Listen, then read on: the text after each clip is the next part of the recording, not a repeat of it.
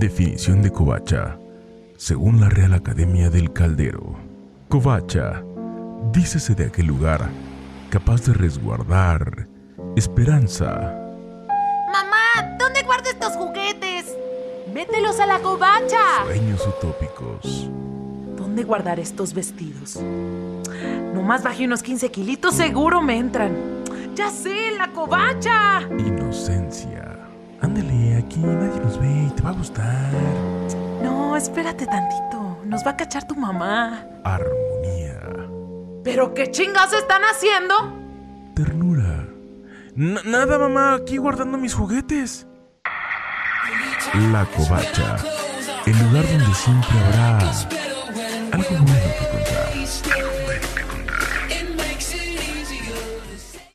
Y sean todos ustedes bienvenidos a La Covacha, el lugar donde siempre habrá algo bueno que contar. Les damos la más cálida y cordial de las bienvenidas a este su programa en este viernes caluroso, viernes sabrosón, viernes de, de recordar el pasado, en donde el día de hoy haremos un viaje en esta maravillosa máquina del tiempo. Por eso mi amigo, mi compadre, mi colega, mi hermano, Hoy eh, se puso sus mejores galas para hacer este recorrido por los ochentas. Pero antes de entrar en materia, por supuesto, doy esa majestuosa bienvenida a Pérez Calzada. ¿Cómo estás, querido amigo? Qué, qué amoroso y qué armonioso me siento el día de hoy, caramba. Sí, mano, no sé qué hayas desayunado, pero No pues sé qué chingados te metiste. Sí, no, este, pe- perdón, la bonita familia, ¿verdad? Este, piensa que estamos, este, En el bar. todavía es la hora familiar. Es correcto. Sí. Es correcto. Está, está bien que ya es la hora de la botana, pero pues aguántanos tantito, ¿no? La hora feliz, ¿que no? No, no quieres sacar el do- dominó y eso. Pues ya que andamos en esas, mano. Oye, es que de verdad yo en la, en la mañana no.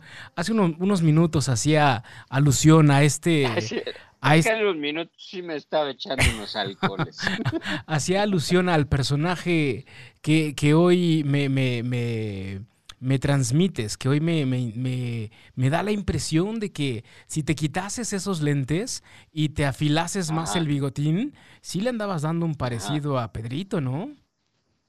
¿A Pedro Infante? No, a Pedro Chatanuga. Ah, el Chatanuga sí, él sí.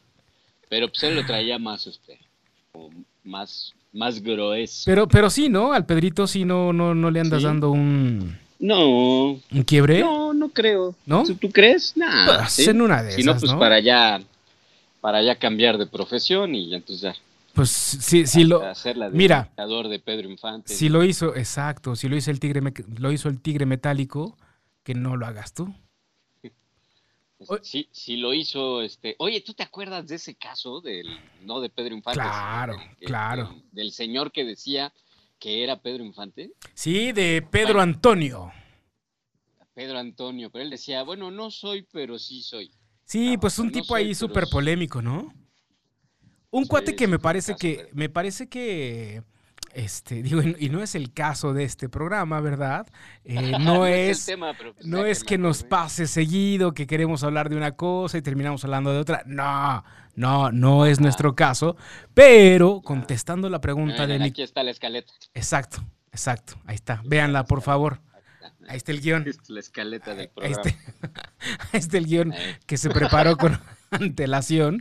Este, Pasamos toda una semana preparando esto. por supuesto, que, que Pérez Calzada nunca haga sus anotaciones en la junta de producción. Sí, es distinto, sí es distinto. No, estamos cotorreando y ahí está todo. Y ento- Está, Tres kilos de leche. Dos de, dos de, dos de. Bueno, el caso es que eh, mi queridísima azul, casi morado, casi morado, está, está sintonizando. Te mando un abrazo bien grande, mi queridísima Paula. Este, sí, te decía que este caso polémico de Pedro Antonio, me parece que fue ahí un reverendo. Pedro. Antonio Pedro, perdón. Un reverendo y soberano fraude. Eh, la verdad es que el cuate Ah, se de- parecía muchísimo ya a una edad avanzada. Eso es importante. Ya a un. No, no, desde. Yo conocí su caso desde los noventas, mano. No, mano, sí pero hay una foto, cuadrado. Hay una foto, hay un video de él, búscalo y ahí te vas a desengañar de ¿Cómo no? absolutamente todo. Hay un video de él en donde está en un concurso con este. Se me olvidó el nombre del actor que hacía el personaje Pelayo. ¿Cómo se llamaba? El nombre que hacía el personaje Pelayo, por favor, dímelo en este instante. Pelayo. Luis, Ah, pues, claro, Luis Pelayo, claro, claro, claro. Bueno, cuando él tenía su, su programa de concursos, hay un video donde sale este hombre, Antonio Pedro, que ganó el primer lugar y otros dos personajes. Tú ves a este hombre de joven y no se parece en lo más mínimo. Conforme pasaron los años, sí fue cobrando cierto parecido. Te invito a que veas ese video. Bueno, no, pues sí, lo, lo, lo voy a buscar. No, pero yo no estoy diciendo que Antonio Pedro haya sido Pedro Infante. Yo digo que se parecía muchísimo. En la voz, claro, y en, y había, sí, no, y en la voz. Era una imitación perfecta de Pedro Infante, por supuesto. Sí, sí, sí. Y, Dif- este, y pues bueno, pues él, yo pienso que sí le sacó provecho a ese parecido muchos años. Y este, obviamente como que los más cercanos a Pedro Infante pues siempre negaron que, que- que lo fuera, ¿no?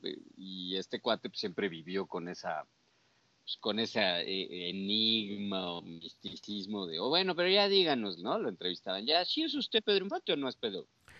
Pero pues muy a su favor, Nana ¿no? Pancha, que la nana Pancha conteste. no, sí. Oye, pero muy, Así muy, la- muy a su favor el... Yo, vengo de lejos y voy para más lejos. así, ¿no? Entonces, pues, no, hombre, pues así como. Oye, pero muy, muy, muy a su favor esa, esa polémica, porque por ahí hay también un video donde, donde en una llamada telefónica, el hijo, Pedro Infante Jr., bueno, le dice, está bien que este señor se quiera ganar unos pesos, pero, pero que no diga que es mi papá y bla, bla, bla, bla, bla, bla, bla. Cuando en teoría, bueno, pues se supone que este ni siquiera lo llegó a conocer, ¿no? Pero, pero, pero vamos, un caso ahí polémico, el que levantó este Sí, señor. En todo caso, pues ya, ya también falleció An- Antonio, pero entonces, pues Por si tenían la duda. Por si tenían la duda y pues, si querían duda, Ya no ratificar. sirve de nada. Exacto. Ya no sirve de nada porque pues también él ya se murió.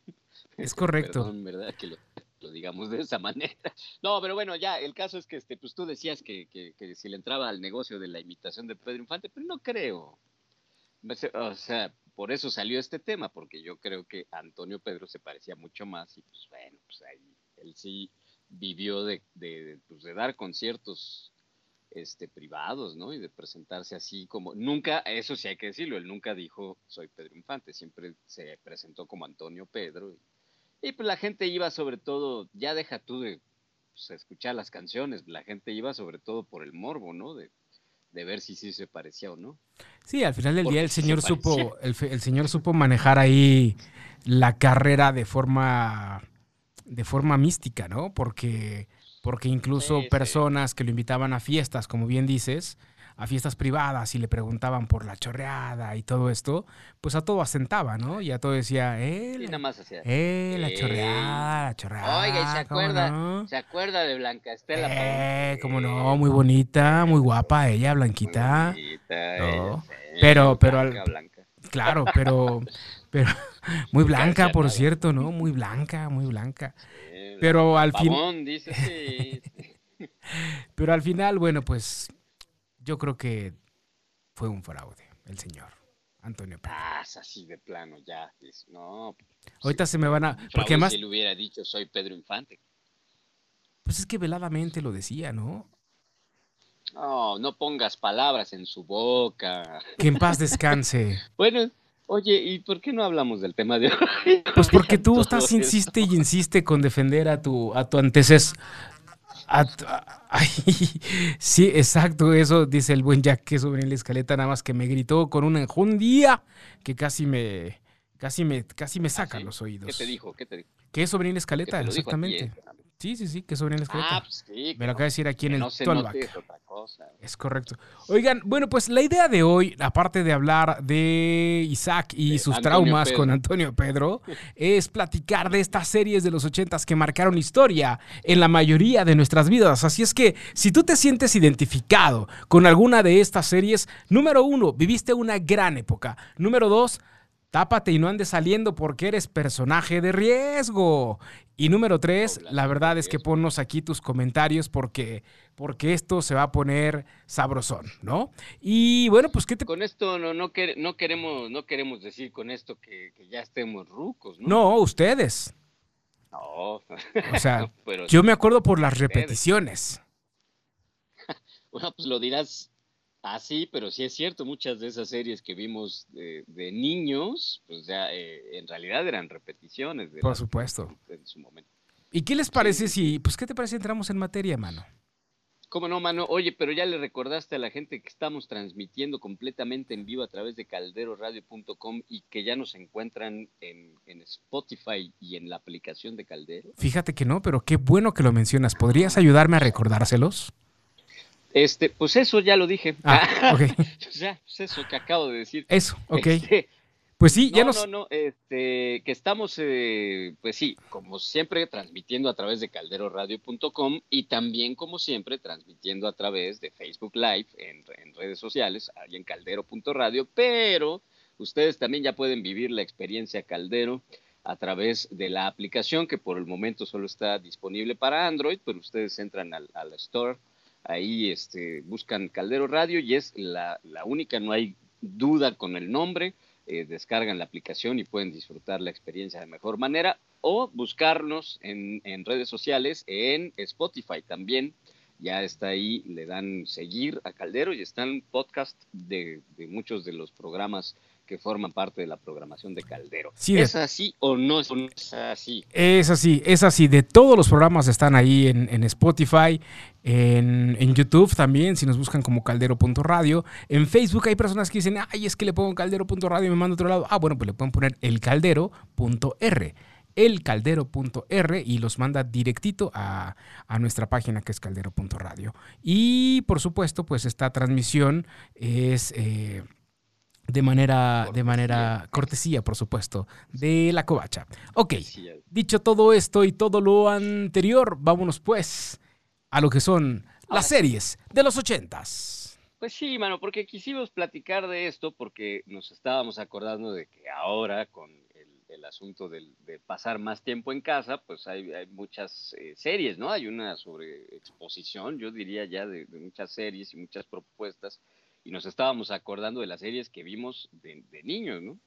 Eh, porque además era, era otro momento, no es que la gente prendiera la tele en cualquier hora y hubiera programación, la verdad es que era una época muy particular porque de entrada los únicos canales que transmitían de la mañana a la noche eran el 2 y el 13, ¿no? Este, los otros canales empezaban a transmitir a partir de, las 3 de la tarde y además se acababa la programación, mano, no sé si te acuerdes, Sí. por ahí de las 12 de la noche, algunos canales desde las 11, 11 y media, el que más, pues a las 12, ¿no? Ya la última película que empezaba a las 10.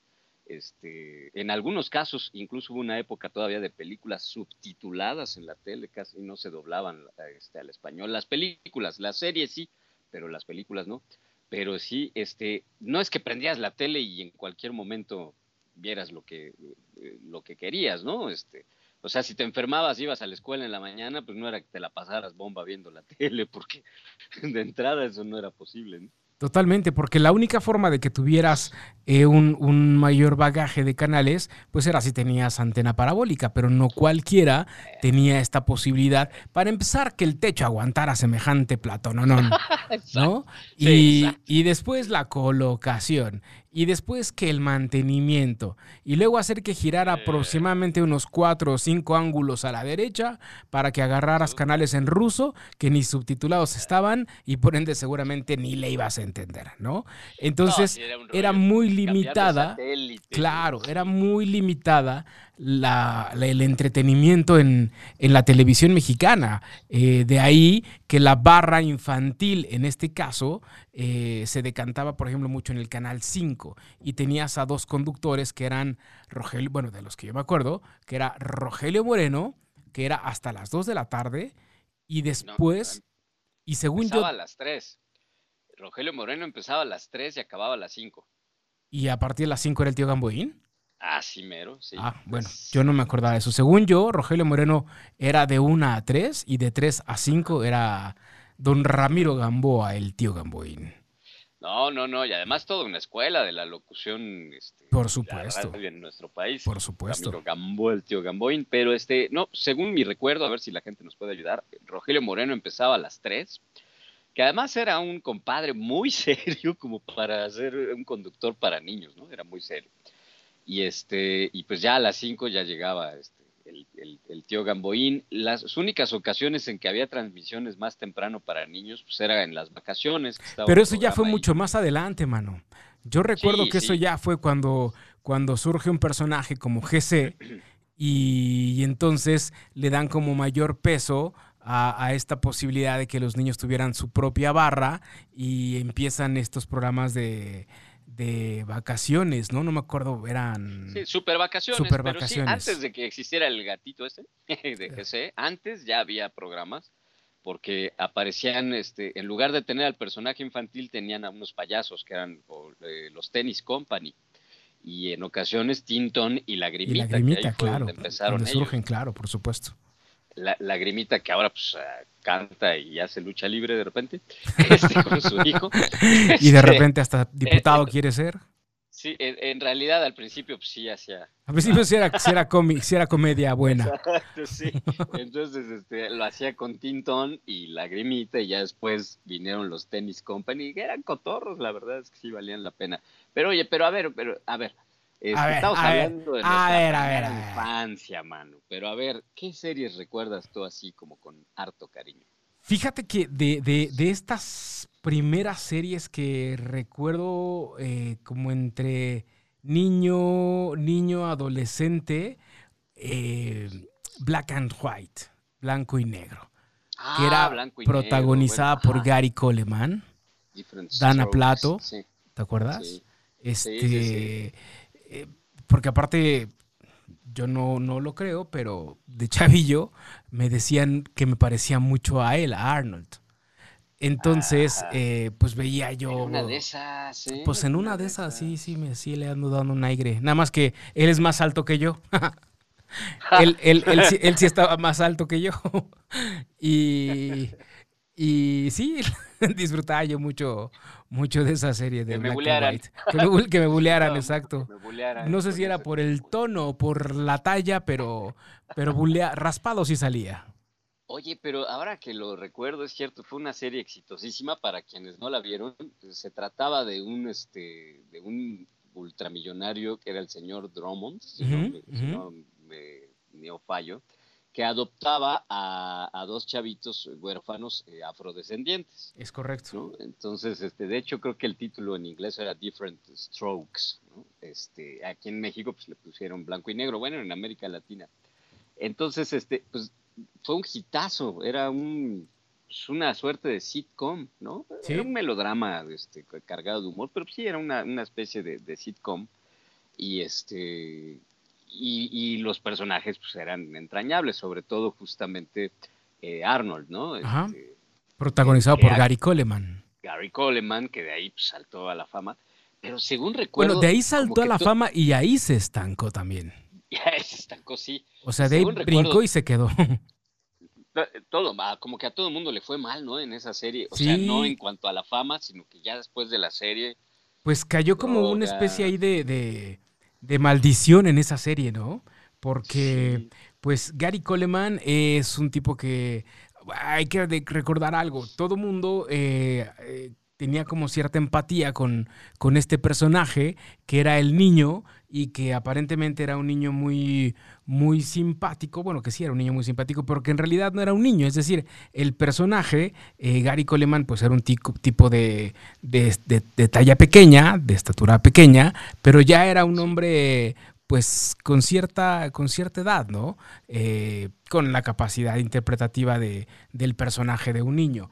Y bueno, pues sí, se habla por ahí de, de la dichosa maldición que le cayó a esta serie porque pues hubo mucho alcoholismo, o digo, mucho alcohol de por medio, este, Drogas. drogas, eh, vamos, los protagonistas no terminaron como que en el mejor de los escenarios. Es más, creo que, creo que ninguno trascendió después de esto, tristemente. Pues eh, no, pues, pues, eh, quizá en todo caso Gary Coleman, que era como el más fa- famoso de. de ¿Pero qué hizo ellos, después? pero sí, pues no, nada, pues al hacer apariciones ahí, este.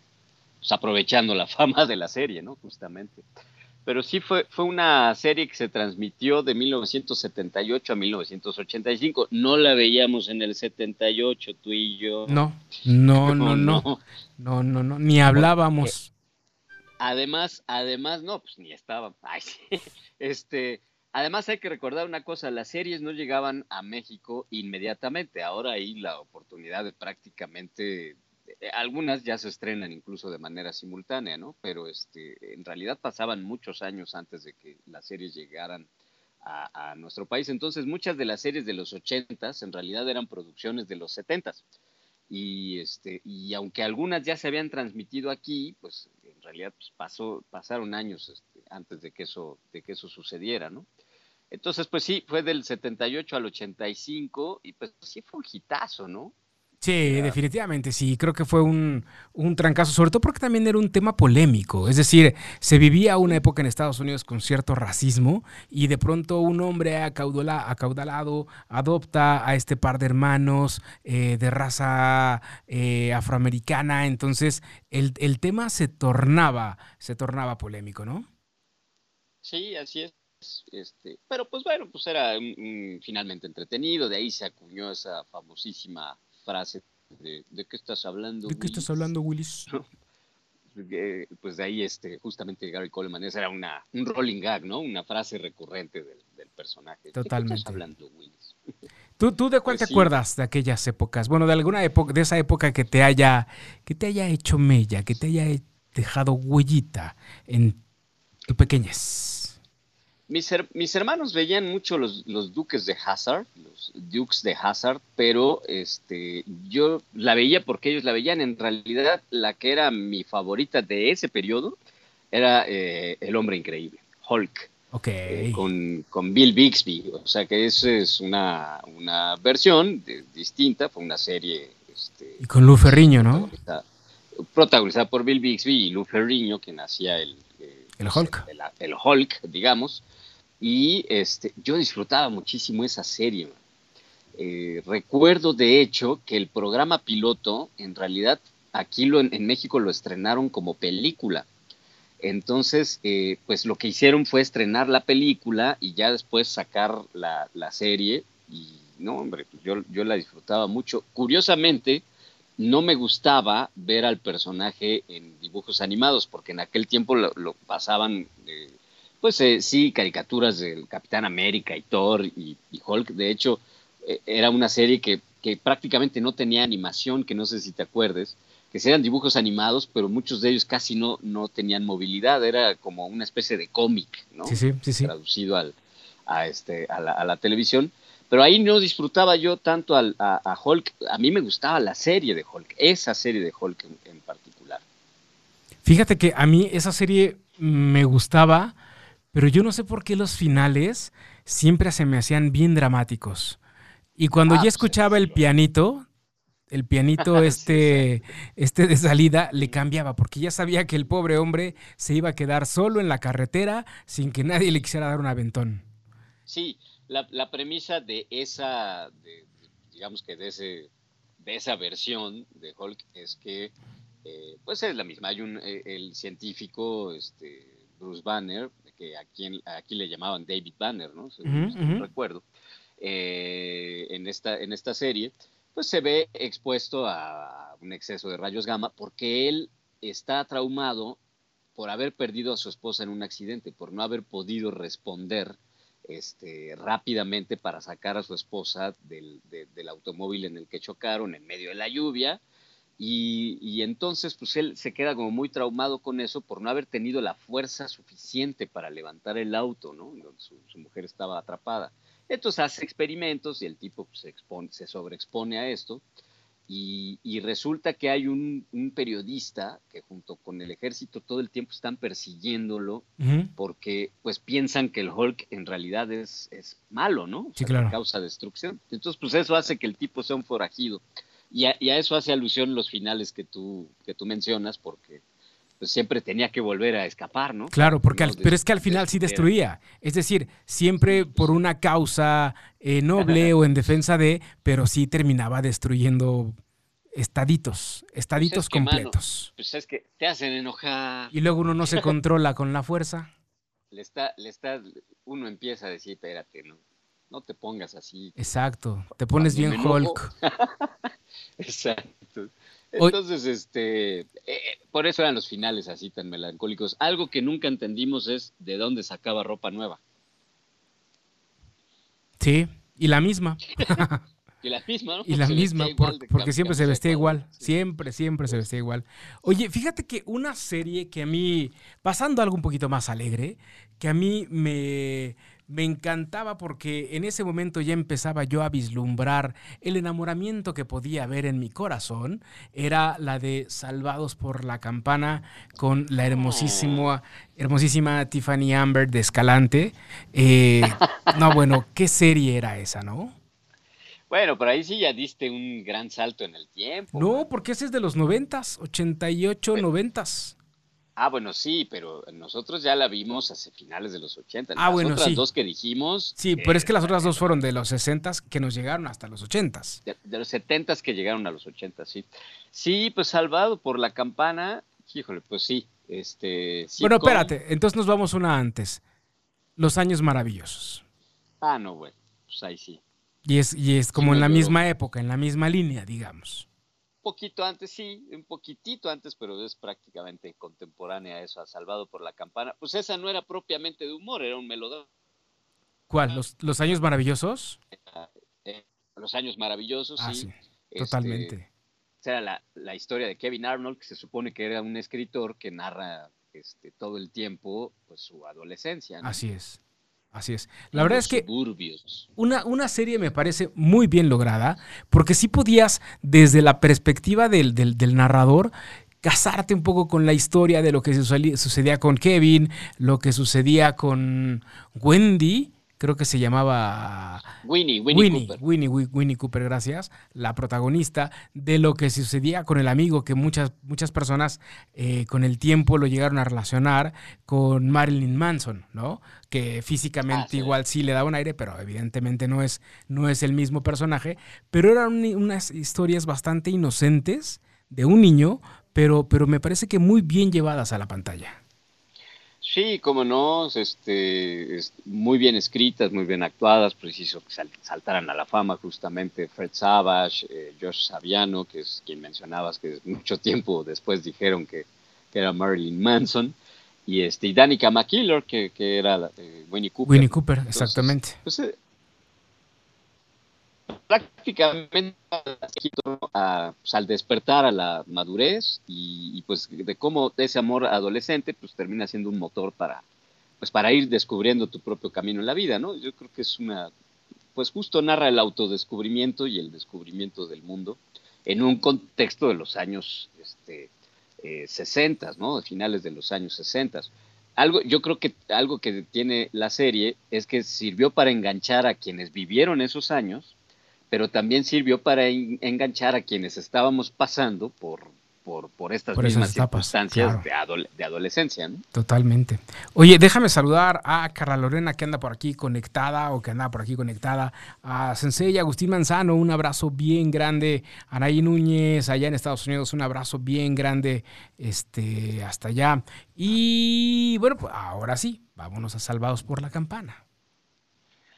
Pues sí, este, Salvados por la Campana, que esa era una serie de humor, también con personajes adolescentes, pero ya no en otra época, sino este, en, en la época actual, digamos en los años noventas, y pues trata sobre los mismos temas, pero vistos desde el humor, ¿no? Y desde un adolescente, porque, porque aquí ya estamos hablando de chicos que van de secundaria, preparatoria, a lo mejor con, con una temática, pues donde sí el amor cobra parte importante, en donde los ligues cobran parte importante, y creo que de, con esta serie sucedió algo, pudiera ser que similar a lo que pasó con, con Blanco y Negro, donde no muchos de sus protagonistas, eh, pues pudieron hacer algo posteriormente, excepto eh, Tiffany Amber, Amber, que se le vio posteriormente en Beverly Hills 90210.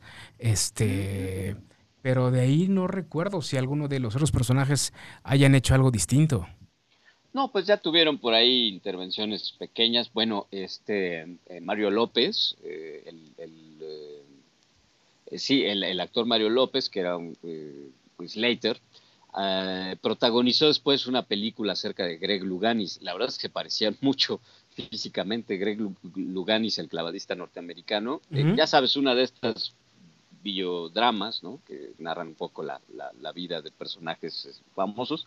Eh, de ahí es de, donde más recuerdo a, Mario López en otra cosa, pero sí, en efecto, el resto del elenco no, no tuvo más este, participación. Ahora, hay que recordar que muchas, eh, muchas estrellas de las series de televisión no es que se alejen del medio, sino que empiezan a producir, a dirigir, a escribir, abren sus propias eh, agencias, ¿no? Entonces, muchos no es que se alejen, sino que pues dejan la pantalla como actores o actrices, pero regresan a de, otra manera.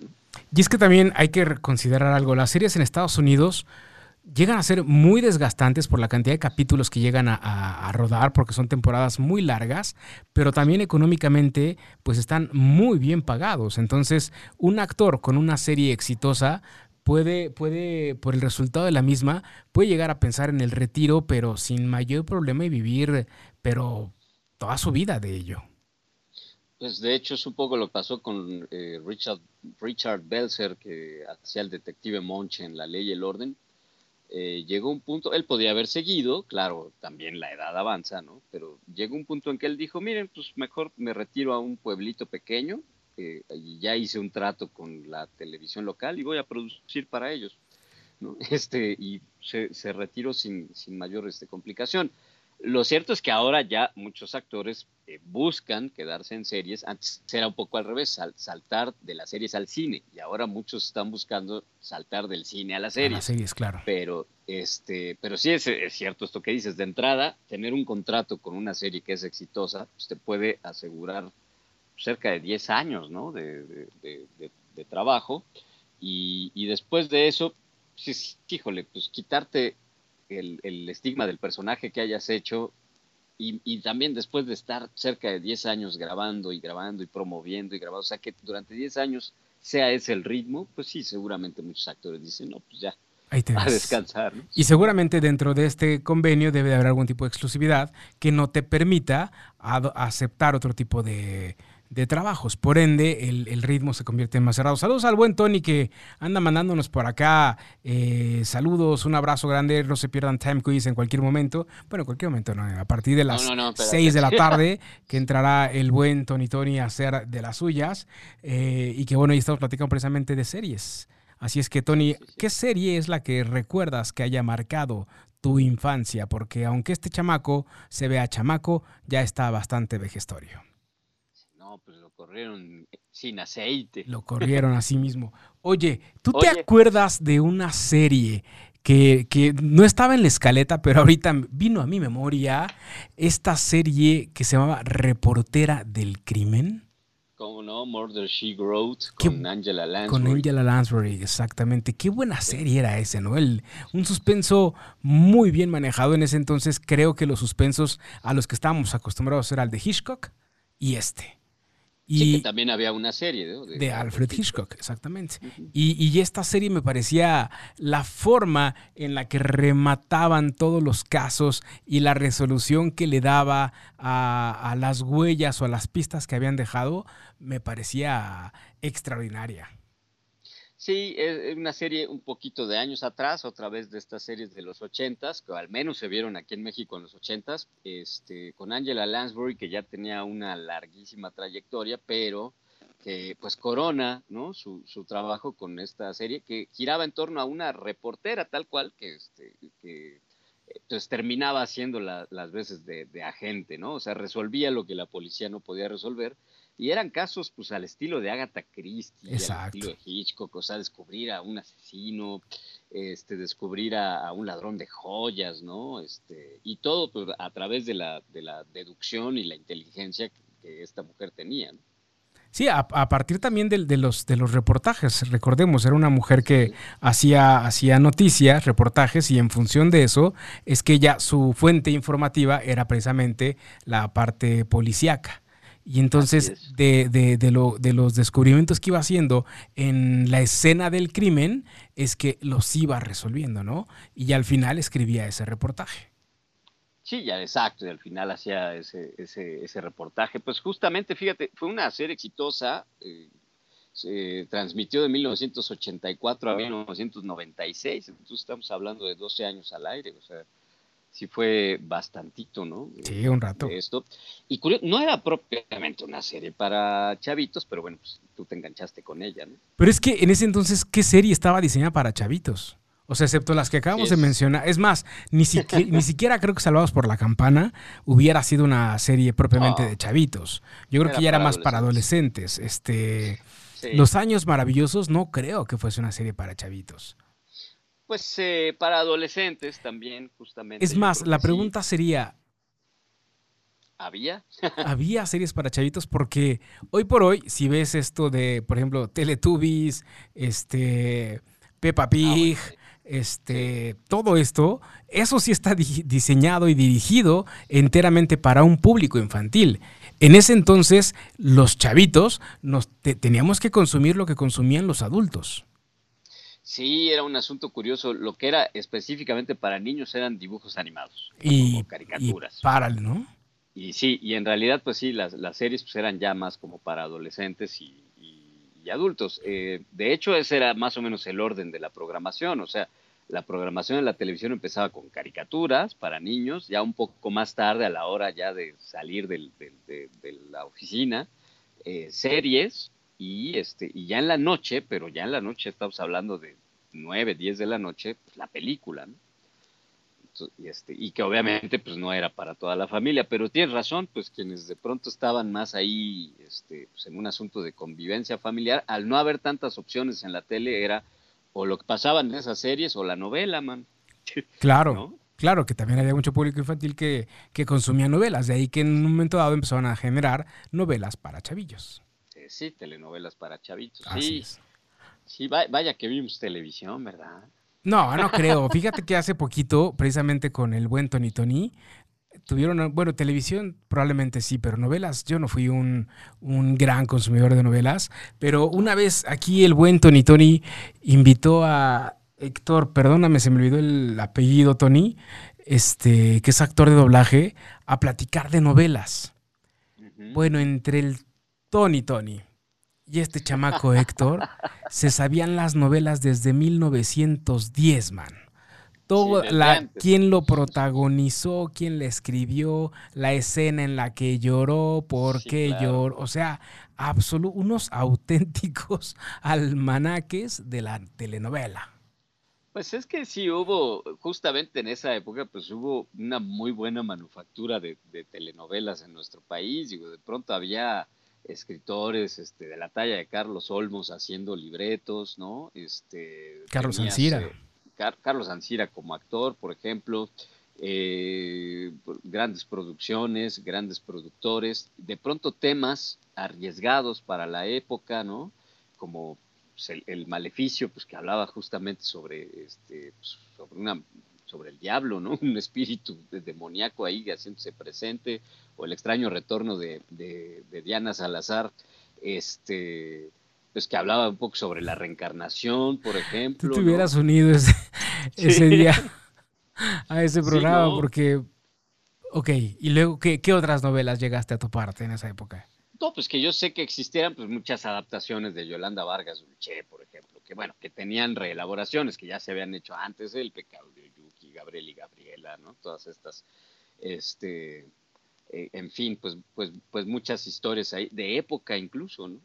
También. Sí, de época, de época, sí recuerdo. Eh, Bodas de odio. Dirigidas, dirigidas, por supuesto, por don Ernesto Alonso, ¿no?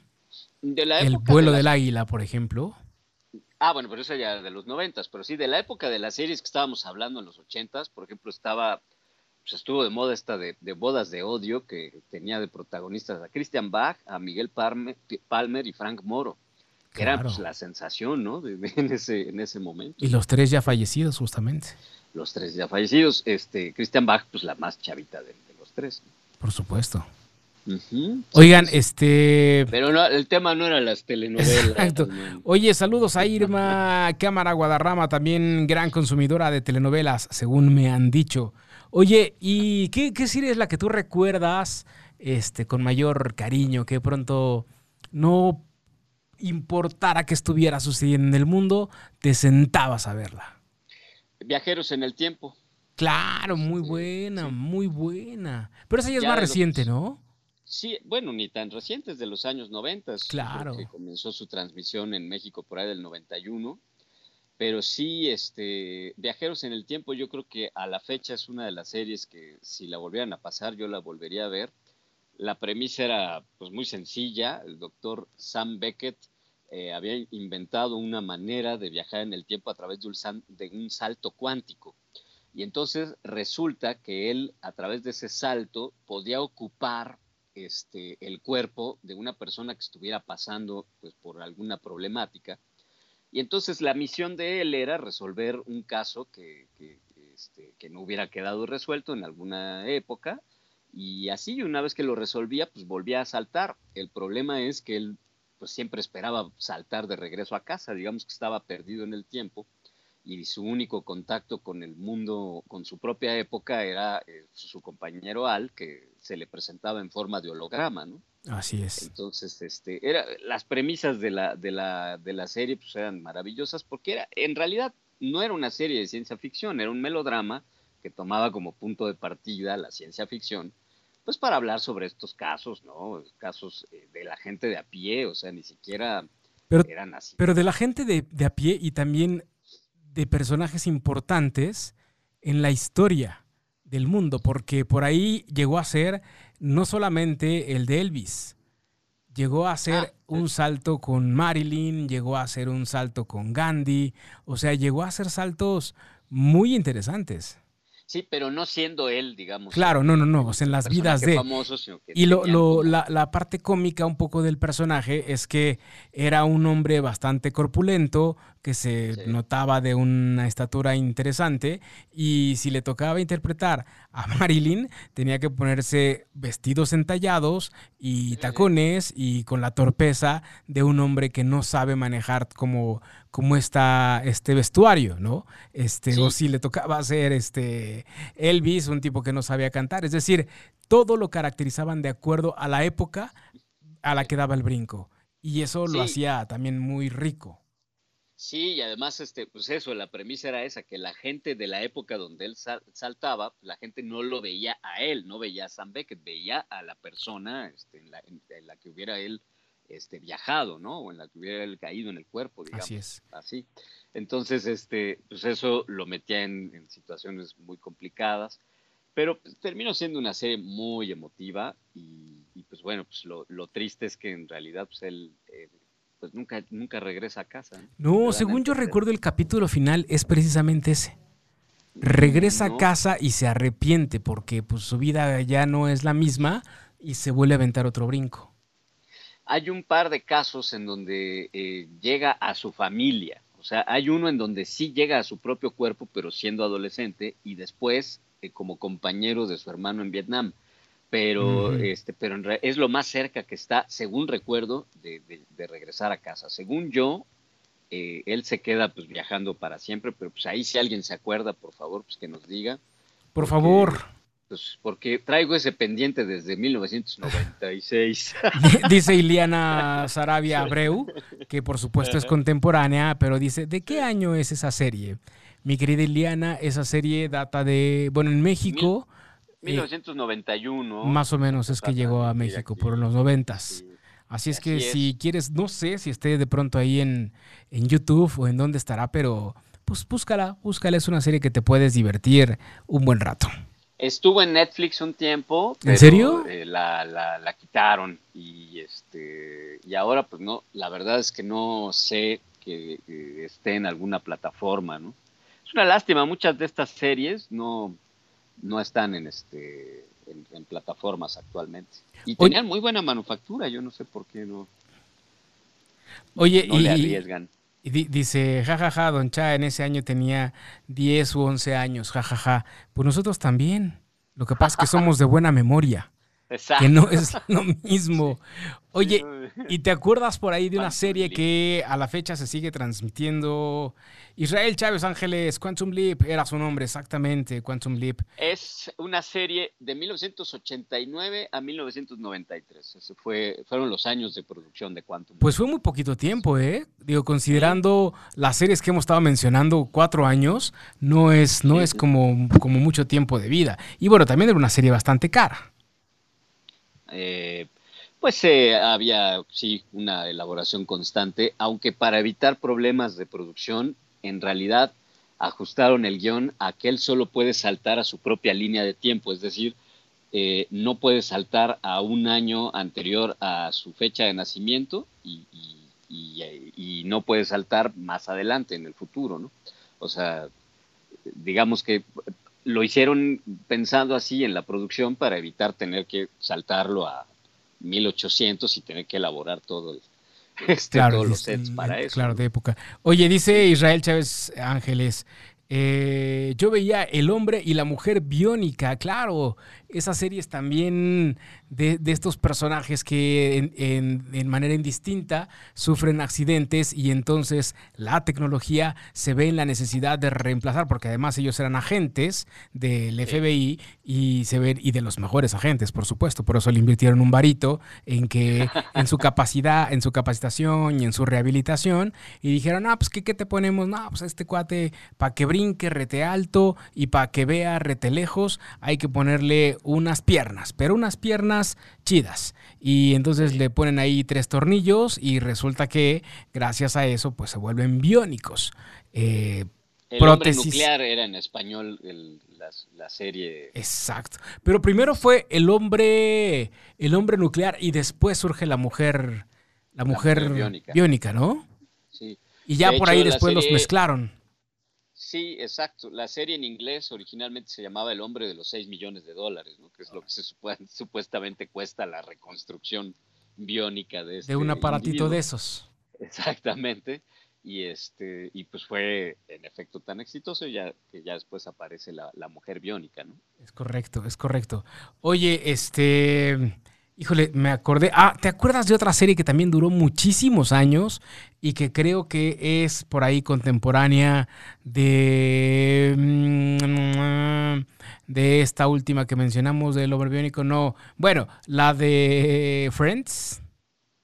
Ah, bueno, no, bueno, Friends, pues ya es los años 90, ¿no? Bueno, a nosotros nos llegó más adelante, pero se graba por ahí de los noventas. Y es una serie que si, que si nos basamos en este desarrollo eh, en edad de los personajes, bueno, pues ya platicamos de las series de que en teoría pretendían llegarle al público infantil, después al público adolescente, con, con, con Salvados por la Campana, y ya en este público un poquito más grande de los amigos que se juntan desde la universidad, pues está Friends, una serie que duró muchísimos años 10 años, 10 años. y que, y que a la fecha sigue siendo muy bien aceptada por la banda, por estas nuevas Eh, generaciones. Y ellos, eh, pues, se hicieron, pues, muchos, eh, eh, digamos que es una serie significativa en muchos sentidos. Son 10 años, son 10 temporadas. Eh, fueron los eh, actores y actrices que más ganaron eh, por capítulo en su momento. Cada uno llegó a cobrar un millón de dólares por, por episodio. Y además eh, ellos se caracterizaron por siempre hacer las negociaciones contractuales en conjunto, o sea, siempre negociaron el salario en conjunto, nunca permitieron que uno de ellos llevara ventaja en, en contratos y en, y en salarios, y, siempre buscaron la, igualdad de, salarial ent- entre los seis, y por eso es que siempre negociaban juntos los contratos, o sea, eh, conscientes del éxito de la serie, pues siempre, siempre buscaron pues verse favorecidos por ello en el mejor de los sentidos, y, y, pues siendo el éxito que a la fecha es, pues sí, este, pues yo creo que bien valió el millón de dólares por episodio para cada uno de ellos. Para Totalmente. Dice Israel Chávez, Friends tiene 10 temporadas y sigue siendo de las más vistas en plataformas. Empezó en 1990. Y... 94. A 94 apunta Sí. Isaac, mi queridísimo Israel. A quien le mandamos, por supuesto, un gran abrazo y un gran saludo. Esperemos ya verle pronto por acá. Israel Chávez de Time Quiz dice: Hace unos años la quitaron de Netflix de Latinoamérica y se les fue el negocio abajo. Tuvieron que subirla otra vez. La verdad es que es una serie que algo tiene que a las nuevas generaciones les siguió atrapando tanto como, como a las primeras generaciones que lo vimos, ¿no? Y ahí sí hay casos de muchísimo éxito en los protagonistas. Sí, sí, pues eh, la, la gran mayoría continuaron haciendo, haciendo cosas o continúan haciendo, haciendo cosas, ¿no? Ya no, ya no digamos Jennifer Aniston, creo que es eh, quien tiene más presencia en el cine, sobre Por todo. supuesto, por supuesto. Oigan, este, pues estamos a punto de terminar. El día de hoy estuvimos platicando de series, estuvimos platicando de series, eh, series de los ochentas y creo que, bueno, por supuesto hay muchísimas que han, que han trascendido en las vidas de cada uno de nosotros. No nos va a dar tiempo de, toda- de hablar de todas, definitivamente, pero una serie que yo recuerdo que me movía así durísimo era El Auto Increíble. O sea, escuchar la música, el tan, ta, ta, tan, ta, ta, tan, ta, ta, tan, ta, ta, tan, tan, tan, ta, ta, tan, ta. Esa es otra, No, pero... ese es Rocky. Sí. Pero bueno, escuchar esa música era, era, era increíble, ¿no? La historia de este detective que es un detective encubierto y a partir nuevamente del uso de la tecnología desarrollan un prototipo de coche que nadie sabíamos qué coche era. Bueno, yo nunca supe de qué marca era este. Era este un Corvette, ¿no? pues no sé, porque no tenía tampoco, o sea, tenía el frente del Corvette, pero, Sí, pero la sí, sí. parte trasera no era tan de tan de Corvette. El caso es que, eh, bueno, pues le meten prácticamente un cerebro humano a este coche lleno de botoncitos que volaba, que, que pensaba, que, que, que tenía sentimientos. Cállese usted, por favor, señorita Alexa. Que tenía sentimientos y que, y que, bueno, junto con Michael Knight hacían de las suyas para atrapar a todos los maleantes de aquellos Así es. entonces. Una serie este, en inglés llamada Night Rider, en, Hispanoamérica conocida como El Auto Increíble, una historia de un hombre que nunca existió. Decía al, al inicio ¿no? de, la, de la serie. Porque se supone que era un agente justo al que pues, eh, se lo sonaban de tal suerte que tenían que reconstruirle absolutamente todo el rostro y por eso es que termina siendo, siendo un hombre sin identidad, ¿no? Trabajando para una corporación, no propiamente del gobierno, pero sí resolviendo casos importantes con ayuda de este automóvil eh, inteligente. Por supuesto. Dice Ileana Sarabia, yo quiero un auto increíble para que platique conmigo. Ileana, tú lo que necesitas es un psicólogo para que te escuche. Eso es lo que te va, te va a ayudar más y te va a venir mejor en todo este proceso. Oye, por cierto también, Oye. Mónica por acá nos manda saludos. Mónica Marta Chavarría, dilo por favor. Ah, pues que el, el auto era un Pontiac Firebird Trans Am V8, Ok, ya lo según la sabemos. información que encontramos. Ok, un Pontiac Firebird. Ok, era un. Pontiac, claro, Trans Am V8. Mira, ya aquí también lo anotó este, el buen Isra.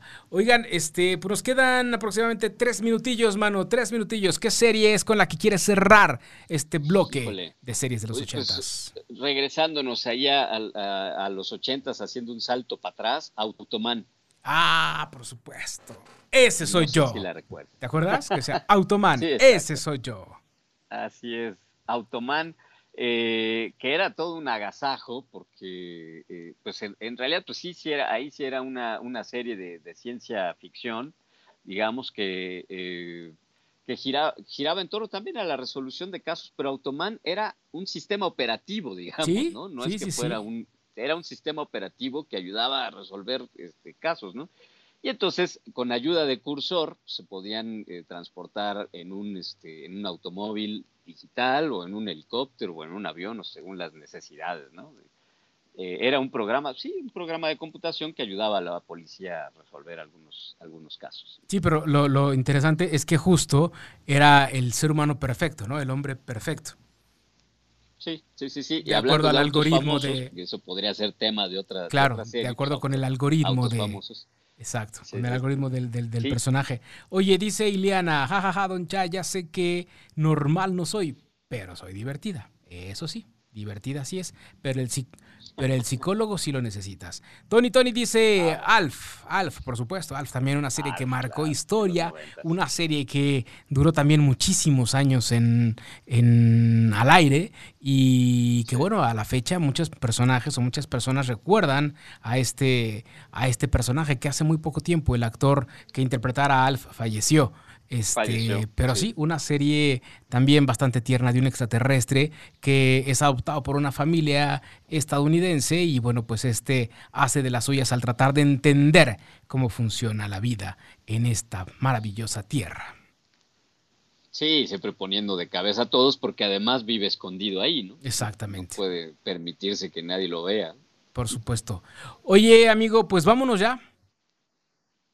Vámonos, pues sí, ya ni modo. Vamos a ver qué series vemos. Ah, eso, para traerles la próxima semana algo más en relación a este tema. Oigan, pues muchísimas gracias a todos los que se conectaron. Muchísimas gracias por sus saludos, por sus comentarios. Les mandamos un abrazo bien grande. Dice, ese Automan tenía un mega elenco de doblaje. Estaban el maestro Esteban Siler, eh, Arturo Mercado, Luis Vallardo y Romy Mendoza, por mencionar solamente algunos. Eh, gracias, mi queridísimo Tony, por tu apunte. Eh, quiere comerse al gato, dice Ileana Sarabia. Y bueno, pues eh, les decía, muchísimas gracias por habernos sintonizado, por quedarse con nosotros. Quédense en la programación de Caldero Radio porque ya vi por aquí pasar a los chamacos de Almas de Colores que esta tarde van a transmitir desde aquí, desde, desde la cabina de Caldero Radio. Seguramente traen un tema buenísimo. Y bueno, pues, posteriormente tenemos a Time Quiz, mañana tenemos programación, naturalmente, en pelotas, Gamer filosófico. Así es que bueno, todos los días tenemos programación para, para todos ustedes. Manu, muchísimas gracias. Nos vemos la próxima semana, gracias. Ándele pues, hasta la próxima.